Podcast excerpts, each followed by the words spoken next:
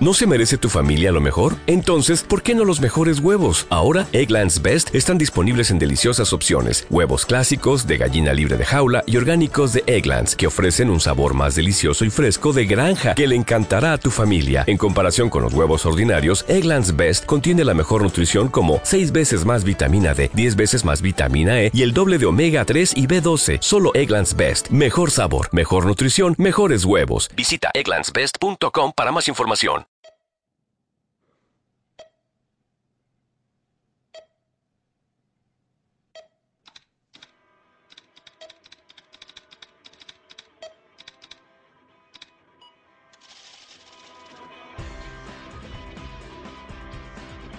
...108, programa semanal de Perdidos.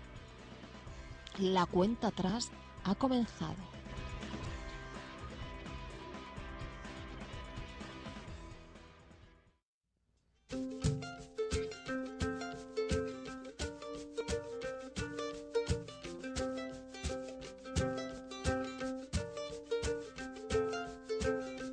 I got troubles though, but not today.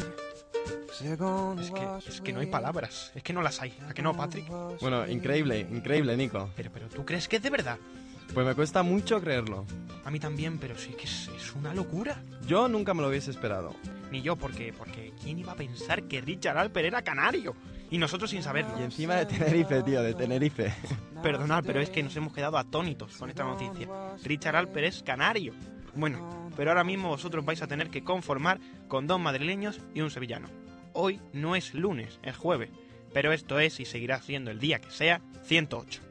¿Que por qué estamos aquí un jueves? Por, porque hemos tenido que adelantarnos debido a la Semana Santa. Pues el lunes de la próxima semana no vamos a estar aquí, estaremos de vacaciones y teníamos la obligación de daros vuestra ración semanal de 108. ¿Has comprado ya los billetes de avión para Tenerife, Raquel Gómez Mascaraque? Hombre, claro que los he comprado y además de eso ya nos he inscrito en la Loscana 2010. ¿Dónde nos has inscrito? Pues hombre, Nico, en la Loscana 2010 que ya está abierto el plazo de inscripción hasta el 1 de mayo. Bueno... Explícate, explícate. Vale, vale, para el que no lo sepa, pues la Loscana es un concurso que consiste en una serie de pruebas relacionadas con la serie de perdidos. Y bueno, está al aire libre y el único objetivo es pasar un buen rato. Sabemos que tendrá lugar el día 22 de mayo por la mañana, la hora todavía está por concretar. Y los participantes, bueno, es un máximo de 50 personas, así que yo que vosotros me daría prisa. Y tienen que ser en grupos de 4, 5 o 6 personas. La inscripción sabemos que supondrá un pago simbólico de 5 euros y si queréis apuntaros, pues entrar en loscila.net y allí os informaréis. Recordad que como los participantes se limitarán a un máximo, a un máximo de 50 personas, es por riguroso orden de inscripción. ¿Le has cogido el gusto esto de dar noticias informativas, eh, Raquel? Bueno, ahí vamos. Bueno, esa era Raquel Gómez Mascaraque, la nueva. Aquí también estamos como cada programa, mi compañero Patrick Corny. Hola, muy buenas. Y yo, Nico Domínguez. Hoy, además, tendremos el placer de conversar con Nacho Vigalondo, director de Los Cronocrímenes, película de la que parece ser que los creativos de los han tomado influencias para escribir la quinta temporada. Y además, Nacho es muy, pero que muy amante de la serie. Nos toca analizar hasta la eternidad el capítulo noveno de la sexta temporada. Así que ya no lo resisto más. Perdido se acaba, pero 108 no ha hecho más que empezar.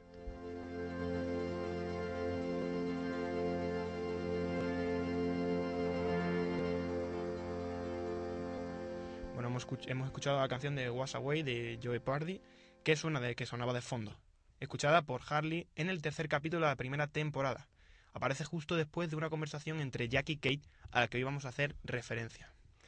Bueno, parece que por fin han aclarado cómo llegó la roca negra a la isla. ¿Cómo se rompió el resto de la estatua de cuatro dedos y quién es Ricardo Alper, Nico? Y si aún tenéis dudas de quién es Ricardo Alper, Benjamin Linus se lo define muy bien a San. Se llama Richard Alper. Es una especie de consejero. Cumple con ese papel desde hace mucho, mucho tiempo atrás. Ricardo Alpert, el representante de Jacob que antes vivía en las Islas Canarias con Isabela, su amor. Pero Isabela murió y él no pudo hacer nada, a pesar de que incluso mató por accidente al doctor cuando intentaba quitarle la medicina que podría salvarla. ¿Te acuerdas, Patrick, de la leyenda que relataron cuando participamos entre los límites? Bueno, Nico, ¿te refieres a la misteriosa isla que aparece y desaparece? Exactamente. Hay una leyenda en las Islas Canarias que dice que hay una extraña isla que aparece y desaparece. La llaman la isla de San Borondón. ¿Crees que es un posible guiño a esta isla eso de que Ricardo viva en Tenerife? Bueno, pues Nico, puede ser, puede ser. Bueno, como relatábamos, después de matar al doctor lo condenaron a muerte. Y atentos a la conversación que mantiene con el cura de la cárcel un día antes de que se vayan, de que vayan a colgarle. Perdóneme, padre, porque he pecado. Padre, yo. Yo maté a un hombre. De verdad me arrepiento. Y le ruego, le ruego, padre, por el perdón de Dios.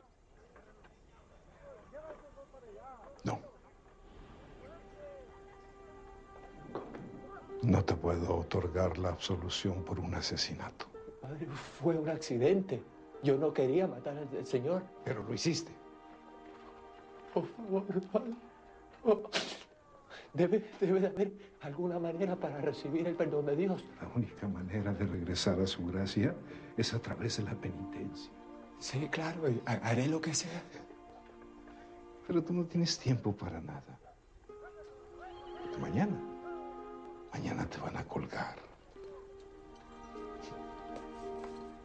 No, hijo mío. Me temo que el diablo te espere en el infierno.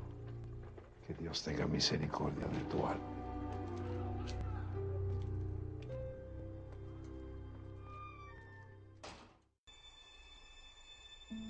Atentos al comentario del cura. El diablo te espera en el infierno. Y lo más curioso es que el día siguiente lo compra Jonas Woodfield como esclavo para el barco de Magnus Hanso. Ni más ni menos que la Roca Negra, que acabará naufragando a causa de lo que parece un tsunami en medio de la selva de la isla de Perdidos. Bueno, y nada más que recordar que Magnus Hanso, eh, por si no lo sabéis, es el bisabuelo de Álvar Hanso, fundador de la iniciativa Dharma. Capitaneó la Roca Negra y murió presumiblemente en este episodio. Bueno, hemos visto al anti-Jacob con el mismo aspecto que tenía cuando hablaba con Jacob en el último capítulo de la quinta temporada. Sí, cuando hablaban Jacob y el anti-Jacob en este capítulo, un barco se acercaba a la costa. Todo parecía apuntar que era la Roca Negra, pero después de ver este capítulo, una de dos. O no era la Roca Negra o es un gazapo bastante notable. Bueno, volvemos, como hemos dicho, a ver al anti-Jacob en su antiguo aspecto y además parece intentar convencer, igual que hizo con Benjamin, a Ricardo para que mate a Jacob. La historia es muy parecida, ¿verdad, Patrick? Pues sí, así es. Con Benjamin, el falso Locke se manifestó con el cuerpo de Alex para intentar convencer a Ben de que hiciera caso a todo lo que decía. ¿Recordáis lo que la falsa Alex le dijo a Ben? Escúchame, cabrón. Sé que ya estás planeando matar a John otra vez. Y quiero que sepas que como se te ocurra ir a por él, entonces te daré caza y acabaré contigo. Escucharás todo lo que diga John Locke y cumplirás todas sus órdenes. ¿Me has entendido? ¡Dilo! ¡Di que le obedecerás! Sí, haré lo que dices, te lo juro. Bueno, con Ricardo parece hacer igual, manifestarse en el cuerpo de su difunta mujer. Sin embargo, hay una cosa muy curiosa. Si el humo negro realmente se manifiesta en forma de Isabela, ¿por qué parece que a la falsa Isabela la captura el propio humo negro? ¿Es un solo, un solo truco del anti-Jacob o es que Isabela no era el humo negro? Desde aquí apostamos por lo primero. Isabel.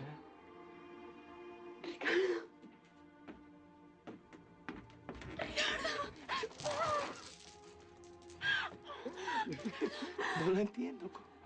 ¿Cómo estás tú aquí? No lo sabes, Ricardo. Estamos muertos los dos. Estamos en el infierno. Estoy aquí para salvarte antes de que regrese él. ¿Cómo? ¿Antes de que regrese quién? El diablo. El diablo. Yo miré en sus ojos y todo lo que vi fue maldad. ¿Tú lo has visto, Ricardo? Sí, yo creo que sí.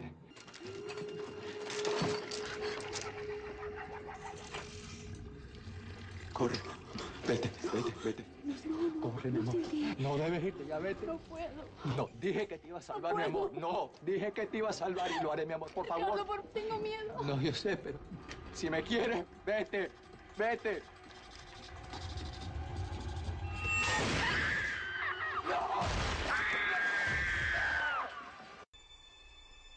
Bueno, pues recordamos que Ben consigue matar a Jacob sin que éste oponga ninguna resistencia. Sin embargo, cuando Ricardo va a matar a Jacob, este sí opone una gran resistencia. ¿Por qué?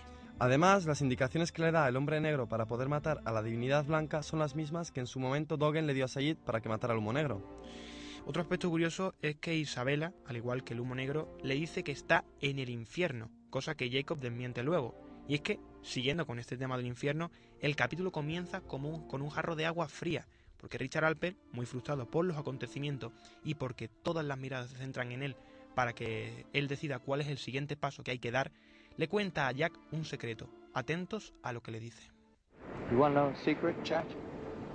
Something I've known a long, long time?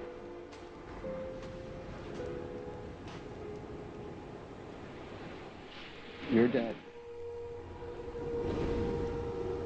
You mean that figuratively, right? No, I mean literally. We're all dead. Every single one of us. And this, this, all this, it's not what you think it is. We're not on an island. We never were. We're in hell. ¿Quieres saber un secreto, Jack? Estás muerto. Todos lo estamos. Y esto no es una isla. Nunca hemos estado en una isla. Esto es el infierno. Eso es lo que Ricardo le dice a Jack al principio del capítulo. Bueno, y encima hay que recordar que esa era una de las grandes teorías que suscitó la primera temporada. Un accidente de avión, todos muertos y van derechitos al infierno por sus pecados, porque todos, como sabemos, han cometido crímenes en su vida anterior.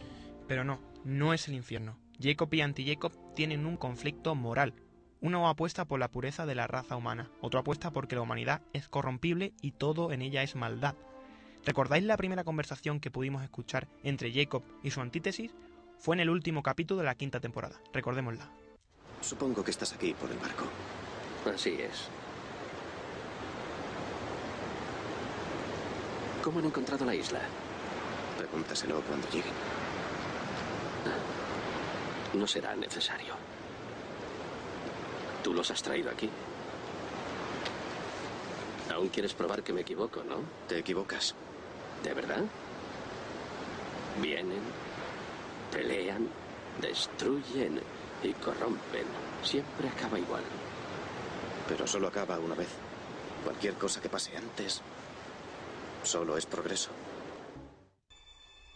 Jacob intenta demostrarle a anti-Jacob que se equivoca. Por eso parece que trae a la isla a gente que haya pecado.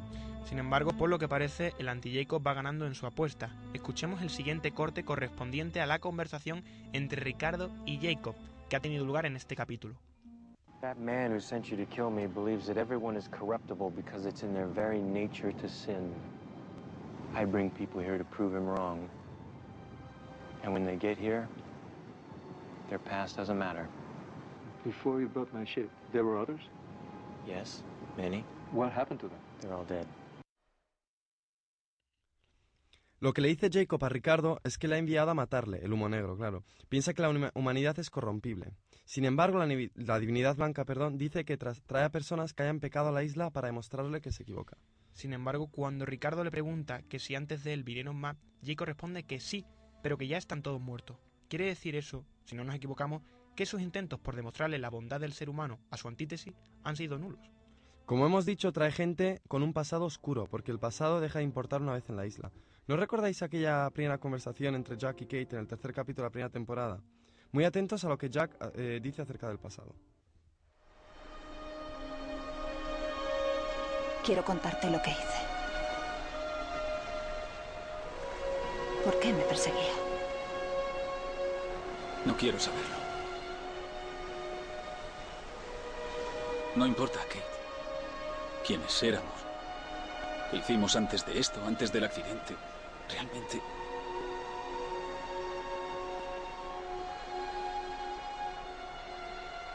Todos morimos hace tres días. Tenemos derecho a empezar de nuevo.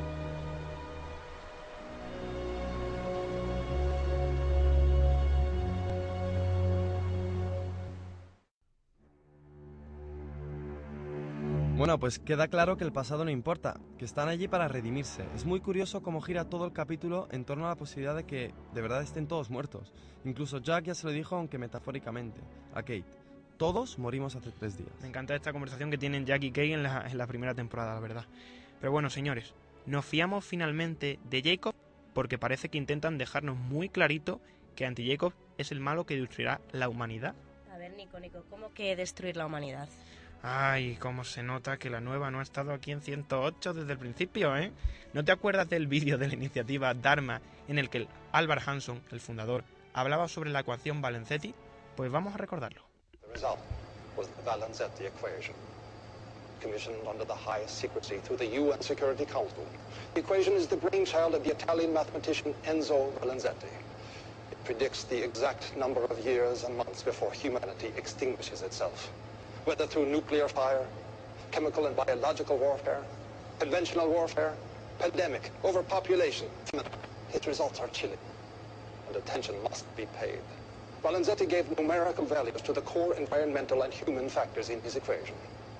4, 8, 15, 16, 23, and 42. Only by manipulating the environment, by finding scientific solutions to all of our problems, will we be able to change those core factors and give humanity a chance to survive. A ver, pues lo que dice el fragmento es lo siguiente. La ecuación es el fruto del matemático italiano Enzo Valenzetti. Esta predice el número exacto de años y meses que la humanidad tardará en autoextinguirse, a través de guerra nuclear, guerra química o biológica, guerra convencional, sobrepoblación. Los resultados son escalofriantes y hay que presentar atención a ellos. Valenzetti dio varios valores numéricos al núcleo ambiental y a los factores humanos en su ecuación. 4, 8, 15, 16, 23 y 42. Solo manipulando el entorno, encontrando soluciones científicas a nuestros problemas, podremos cambiar esos valores principales y darle a la humanidad una oportunidad de sobrevivir. ¿Y si lo que predice la ecuación Valenzetti es la salida inminente del humo negro? Vale, vale, creo que voy entendiendo eso. A ver, como explica Jacob, el humo negro o anti-Jacob es eh, la maldad encarnada, como dijo Doven, que está atrapada. O sea, el vino atrapado en la botella. Así es, y quiere salir al exterior. Pero si lo hiciera, si saliera de la isla, el mal se extendería. Y el tapón de la botella que impide que salga el vino es la isla. Exacto. Supongo, y esto ya es una teoría, que la isla mantiene el mal lejos de la humanidad. Porque si consiguiera salir al exterior, la humanidad se extinguiría a causa de todas las cosas que nombraba la ecuación Valenzetti. Guerra nuclear, química, biológica, guerra convencional, sobre, sobrepoblación. Exacto. Y la misión del protector de la isla es que el humo negro se mantenga dentro. Porque si no la oscuridad saldría. Y la humanidad enfermaría. Como Said o Claire. Es muy probablemente. Said y Claire están corrompidos, tienen la oscuridad dentro de ellos, están infectados por el mal. Si la humanidad se infectase, sería el final. A ver, el mal es la enfermedad de la isla, y Jacob trae a gente a la isla para ver si esta enfermedad les afecta o no. Y a todos los anteriores parece que les ha afectado. Por eso ponía cuarentena en la puerta de la escotilla, ¿no? Porque fuera estaba la enfermedad del mal. Pues muy probablemente. A ver, esto es solo una teoría nuestra, pero nosotros lo llamamos enfermedad, oscuridad, maldad. Pero, ¿es el humo negro el diablo? Escuchemos lo que dice uno de los esclavos que viajaban en la Roca Negra al divisar la isla.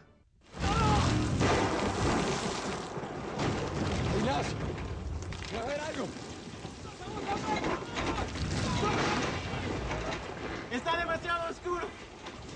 Espera, puedo ver tierra. Veo la costa. Es una isla.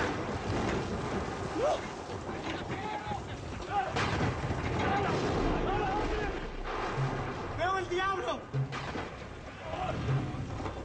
Esta isla está protegida por el diablo.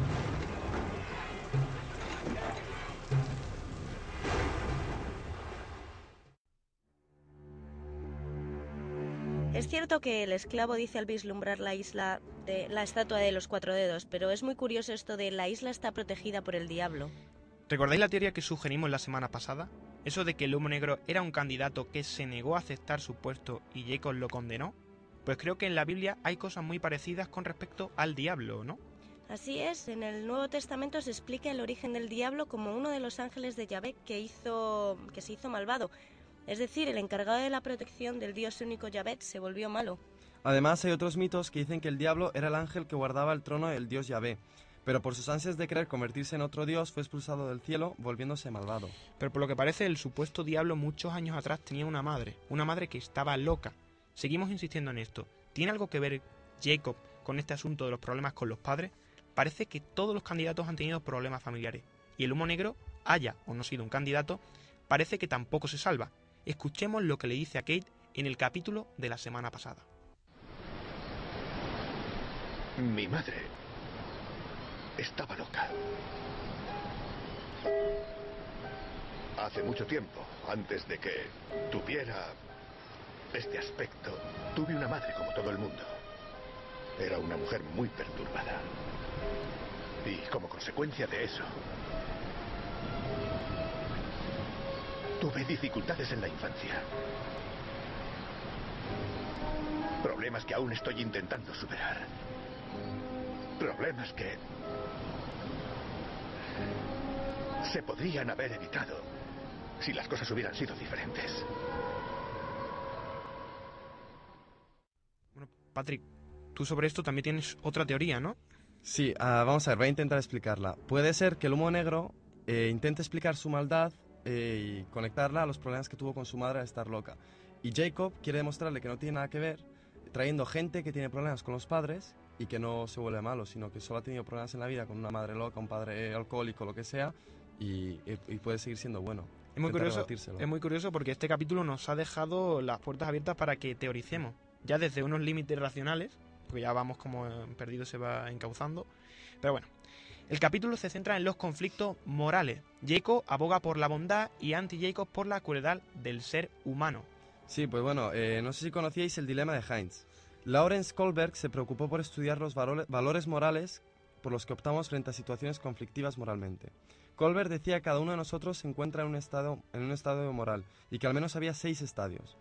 Pues el dilema de Heinz sirve para estudiar en qué estadio moral se encuentra el sujeto.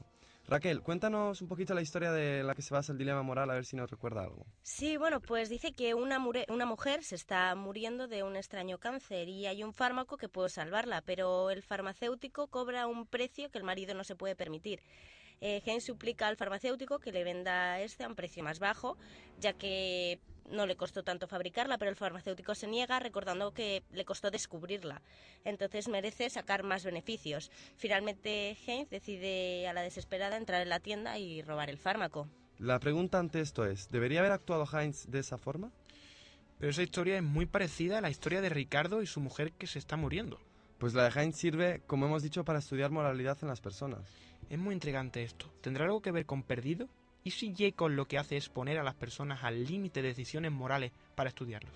O sea, ¿que crees que Jacob estudia a las personas enfrentándolos a dilemas morales, Nico? No lo sé. Y a lo mejor el dilema de Heinz no tiene nada que ver, pero al que invito a estudiar ahora mismo minuciosamente es al director español más friki que hemos conocido. Un amante de perdidos y que tiene además teorías muy curios- curiosas sobre perdidos. Sabéis a quién me refiero, ¿no? Pues a Nacho Vigalondo, ¿verdad? Bueno, hola Nacho. Hola, ¿qué tal? ¿Qué tal? Es un placer tenerte hoy aquí en, con nosotros en 108. ¿Por qué decidiste dedicarte al cine? Vamos con la pregunta típica. ¿Por qué decidiste dedicarte al cine? ¿No te llamaron los de la iniciativa Dharma? Hombre, se- sería fantástico tener, tener una excusa tan glamurosa como esa, o, o tan enigmática, pero la verdad es que eh, voy a responder con un tópico y es que tú no eliges, sino que te eligen a ti. Entonces, tan sencillo como que de repente te das cuenta que, que bueno, te- vocacionalmente te reconoces como director de cine español, lo cual, pues bueno, tiene su lado terrorífico. Y cuéntanos, después de los cronocrímenes, ¿ahora mismo tienes algún proyecto entre manos? Sí, sí, vamos, eh, como todo director eh, que vive un poco este estos tiempos alocados, pues estoy como con cuatro proyectos a la vez, eh, que van desde la película que se haría con cuatro perras y tres actores en un piso hasta la superproducción. Pero bueno, no sé en qué orden irán llegando y, y cómo irán apareciendo. Y ahora ya vamos a ponernos un poquito frikis. ¿Por qué decidiste explorar en los cronocrímenes la paradoja de los viajes en el tiempo? Bueno, creo que los viajes en el tiempo es un- una oportunidad maravillosa para tratar cuestiones imposibles, ¿no? Que desafían la, la, la condición la condición humana y a la vez eh, hacer cosas que son más bien baratas. Eh, si planteas el viaje en el tiempo como una cosa, como una paradoja eh, cercana, ¿no? Eh, pues viajar en el tiempo al pasado, como pasa en mi película, solamente unos 20 minutos, pues tampoco estás metiéndote en grandes berenjenas de producción y, insisto, sí que te estás metiendo en, en cuestiones eh, absolutamente imposibles. Entonces a mí cuando la ciencia ficción a la vez te permite eh, llevar ir a terrenos tan fantásticos y a la vez tan cotidianos y tan pequeños, pues yo creo que es la, eh, el, para mí el mayor placer. ¿Y desde cuándo sientes tu verdadera pasión por la ciencia ficción?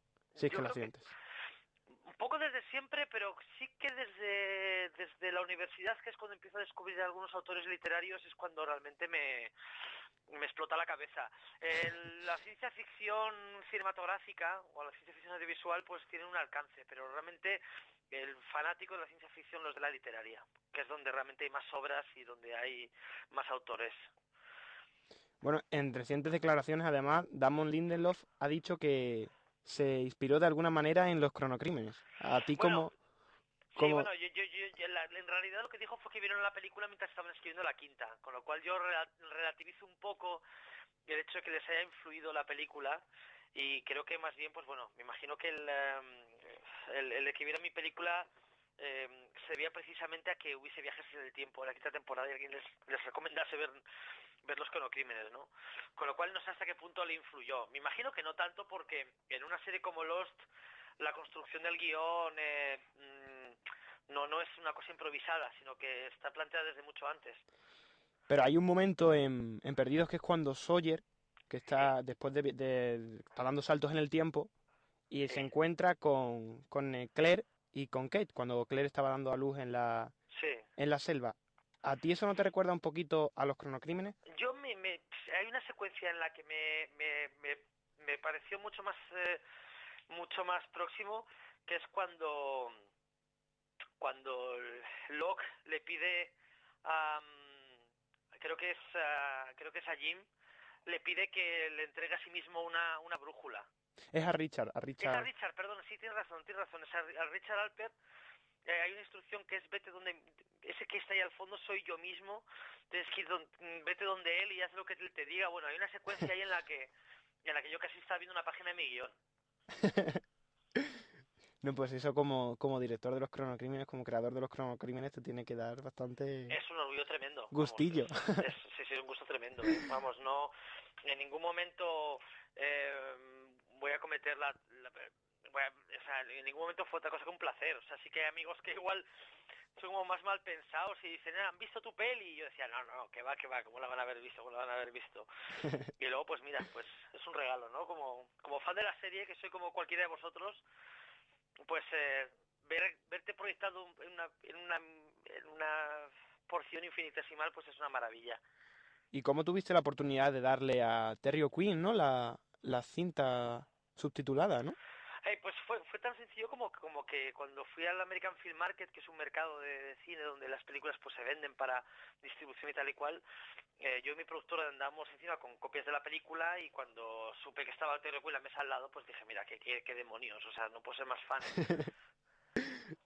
Bueno, y como, y como fan friki que eres de Perdidos, tendrás tu propia teoría sobre el final. Sí, ¿Cuál crees tú que va a ser la escena final de Perdidos? pues el, el, el- el- no sé cuál va a ser la escena última, pero sé cómo va a ser el plano último, cómo, cómo, cómo, cuál es el último plano de la serie. ¿Cuál, cuál? Pues sí, el- eh, como es una serie circular y como es una serie como simétrica, si el primer plano es eh, cómo se abre, cómo se ve, cómo se, cómo, cómo Jack abre el ojo, se ve un plano del ojo de Jack abriéndose, el último plano va a ser cómo se le cierra el culo. es una cosa que me ha dicho Lindelof personalmente por, por email, es lo único que sé. Está bien esa teoría, ¿eh? Sí, sí, sí. No, no, pues la apuntamos entre las posibles las teorías. temporadas es, al final, es, es el recorrido, es todo lo que sucede desde que una persona abre el ojo hasta que se le cierra el culo. Eso es un poco Lost. Claro, porque es como una, una serie circular. Y yo- Claro. yo, creo que sí, que está bien la teoría, ¿eh? Sí, sí, yo creo que no hay otra alternativa. Bueno, y tú después de ver el capítulo último, el de Richard Alpert, Sí. eh, ¿qué te ha parecido? Pues hombre, pues creo que eh, está la mayor revelación que ha dado Lost hasta la fecha, Pues sí. ¿no? La, la cosa más, eh, más, más grande, yo creo, la más inesperada, y es que es descubrir que Richard Alper es de Tenerife. que es una cosa que no estamos preparados ninguno para una revelación así. De la isla Canaria. Sí, sí, no, no, es, es Tenerife. O sea, es- el tío es, es canario. O sea, es una cosa que todo el mundo diciendo que este tío que si era egipcio, que si era. que si era. Sudamericano, no, es de Canarias. Pero el acento de Tenerife no lo tiene, ¿eh?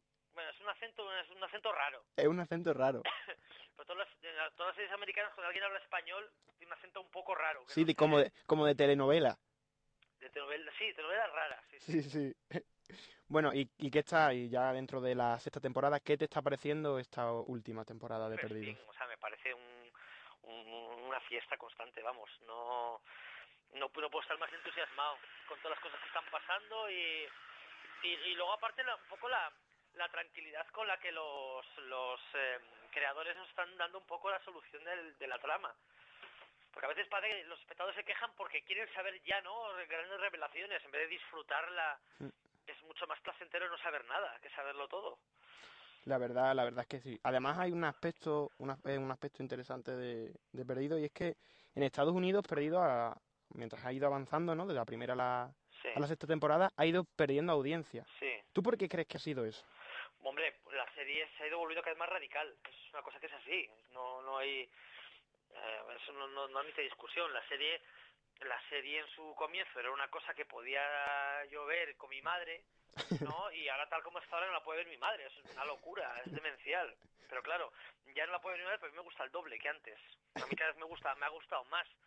Y a mí el, los espectadores que se han ido, pues, pues, pues, pues que se vayan. Me da igual. O sea, a mí me gusta mucho más ahora que antes y me parece mucho más desquiciada.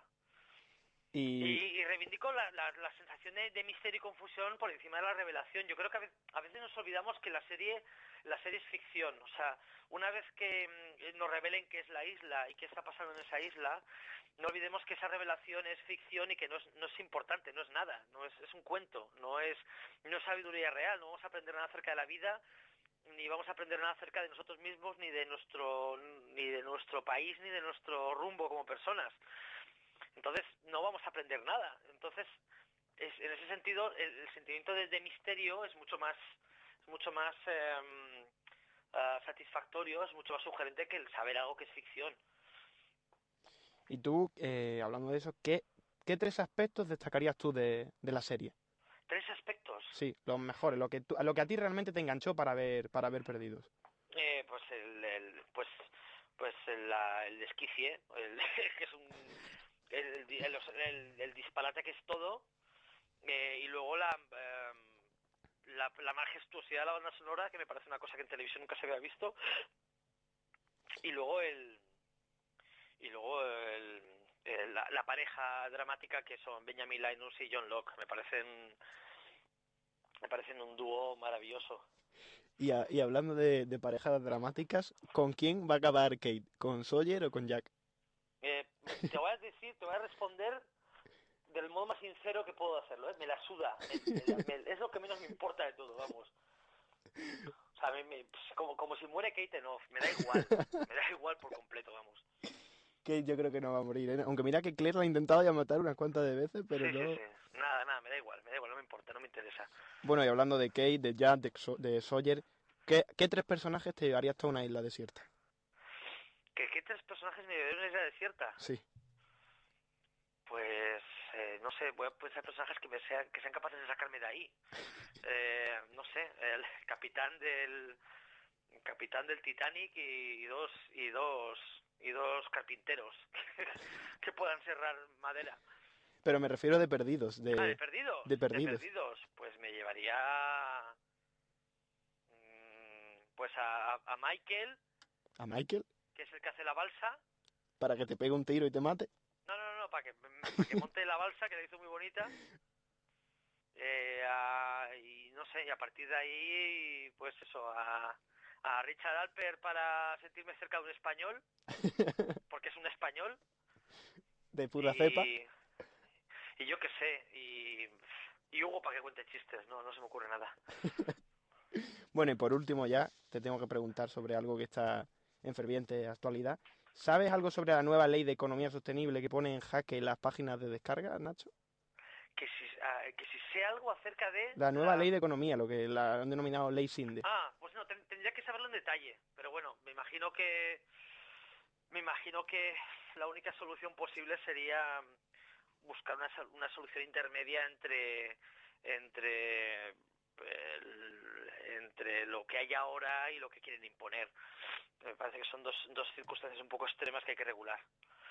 Pero vamos, no, no creo ni en la prohibición absoluta ni tampoco en la ni tampoco creo que la solución sea que que se pueda que se que se pueda que, que- que se pueda lucrar libremente la gente con, con contenidos ajenos. Tiene que haber una forma de tiene que haber una forma de regular todo eso Pero y la- que tampoco sea la agresividad de cerrar páginas. Pero la regulación en Internet es algo harto complicado. Hombre, hasta que hasta- es harto complicado hasta que lo resuelva alguien. Yo, yo tengo confianza en la condición humana. eh, si alguien ha sido capaz de escribir las seis temporadas de Lost, creo que alguien es capaz de resolver este otro problema que hay aquí. Vamos a, vamos a tener un poco de fe. Tengamos fe en la isla. Sí, sí, sí. Yo, pues, yo, yo, yo separo completamente la, la, la circulación de, de archivos y de, y de enlaces, eh, pero también lo separo mucho de las páginas que, se, que obtienen dinero a través de publicidad, por ejemplo. Mm. Eso ya es un tema delicado, pero bueno, en fin, quizás sea otra persona la que tenga que decir cosas concluyentes. Bueno, Nacho, pues ha sido un verdadero placer tenerte en 108. Igualmente. Hay que decir que al día siguiente tú has visto el capítulo por la noche. Eres Sí, sí, un yo- friki, pero friki, ¿eh? No, aparte es que soy, no, no noctámbulo, tengo la hora cambiada y de noche estoy despierto, estoy escribiendo y bueno, pues parar un parar un poco de escribir para ver un capítulo antes que nadie es un, es un pequeño placer. Bueno, y desde aquí te decimos que nos tienes que agregar a- al Twitter de 108, ¿eh? Ah, vale, fantástico, Que muy bien. te, Ahora yo- os busco. te tenemos agregado nosotros y tú no nos tienes. Nos tienes que agregar ya 108, ¿cómo es? 108, ¿no? 108 Así. con letras, todo junto y con letras. Vale, genial. ¿Vale? Muy bien. bueno, pues muchas gracias, Nacho, ¿eh? Vale, de acuerdo. Hasta luego.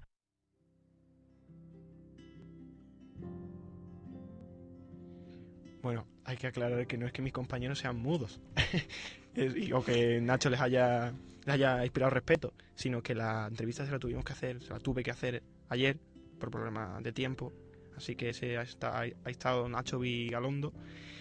Ha sido un placer tenerlo aquí con nosotros. La verdad es que es un tío muy, muy cachondo. Ahora ya nos toca despedir, por eso sonía la musiquita. Pero no sin antes recordar que podéis seguirnos a través del blog 108perdidos.blogspot.com, todo con letra. Y también por Twitter, 108, todo con letra. Mándanos un email también si quieres. 108perdidos.gmail.com. ¿Tienes alguna teoría sobre LOT? ¿Alguna curiosidad interesante? Mándanosla. Bueno, y no os olvidéis que 108 volverá después de Semana Santa con el décimo análisis, con el, bueno, en el análisis de la, del décimo capítulo de la sexta temporada. Y esto está llegando a su fin. ¿Crees que nos sorprenderá el paquete? Bueno, no puedo esperar a verlo. A ver, eh, ¿sois conscientes de lo mal que está sonando todo esto? Sí, en realidad sí. Pero bueno, ¿qué más da?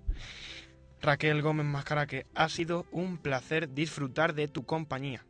Bueno, muchas gracias y espero que tengáis una buena Semana Santa y veros en la Loscana el 22 de mayo del 2010. Sabéis que podéis inscribiros en el foro de loscila.net. Hasta luego. Sin más, esperamos que hayáis disfrutado de los 30 minutos de 108. Esperamos que os pueda servir de ayuda para entender mejor los misterios de Perdidos, ya que, como podemos comprobar, esto se acerca cada vez más al final. Como cada semana, haciendo un hueco en su apretada agenda, Miguel Ángel Vázquez, a la técnica, Patrick Corney, aquí junto a mí, y yo, Nico Domínguez, volvemos a decir adiós de nuevo aquí el próximo lunes 5 de abril. Muchas gracias.